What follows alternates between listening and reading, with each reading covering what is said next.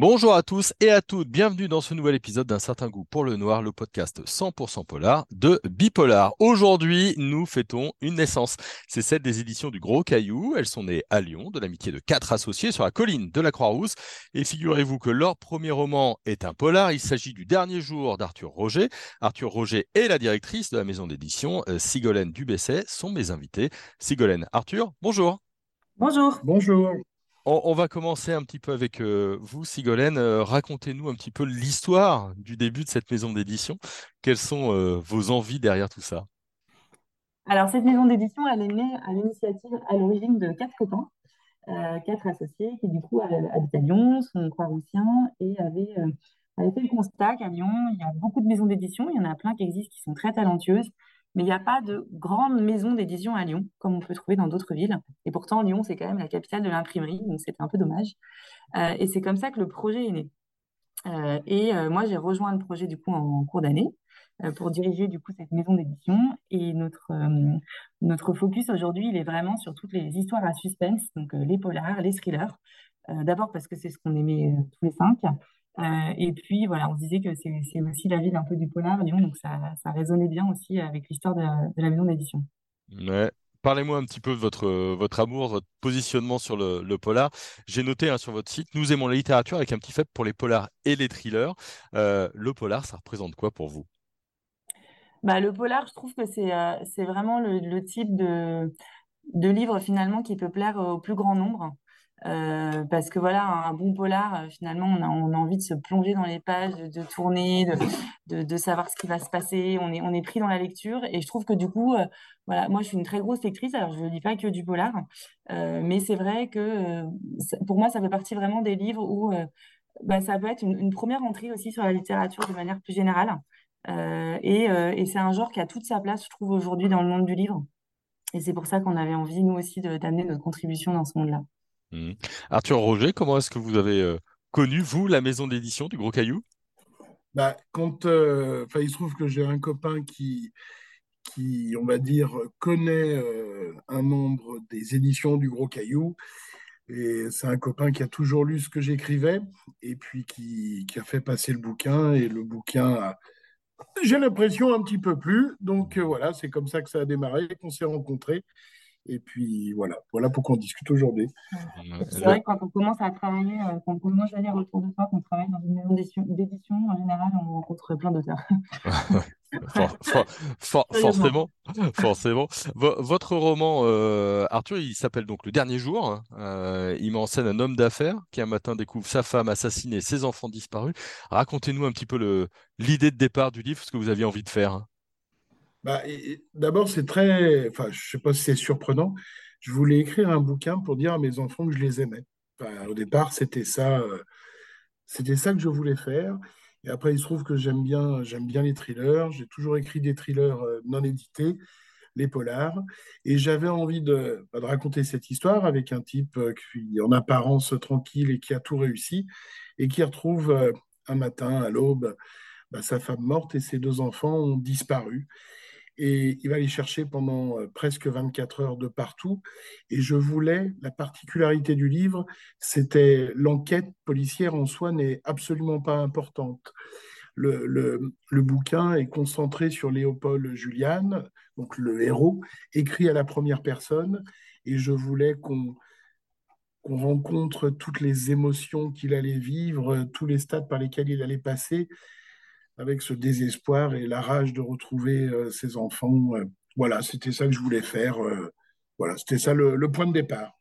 Sur, 24 heures, c'est un pari audacieux. ça veut dire un temps concentré sur, sur l'action et sur tout ce qui s'y passe. Comment vous avez travaillé là-dessus?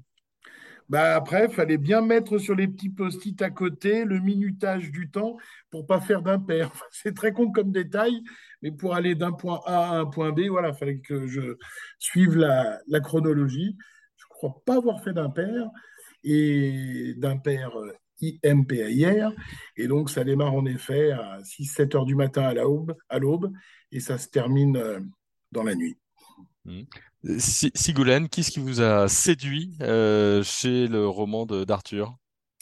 Bah Pour moi, il y avait vraiment tous les codes euh, du thriller. parce qu'on est vraiment sur, voilà, sur de l'action, ça va vite, il n'y a pas de furiture, on est, on est vraiment pris par l'histoire et ça, c'était vraiment important pour moi. Et en même temps, c'est, je trouve, un livre qui fait la part belle aussi aux émotions des personnages, c'est-à-dire qu'ils ne sont pas laissés pour compte. Quand on va suivre justement Léopold dans sa quête pour ses enfants, on, on, ressent vraiment avec lui tout ce qu'il vit. Et ça, je trouvais ça vraiment intéressant.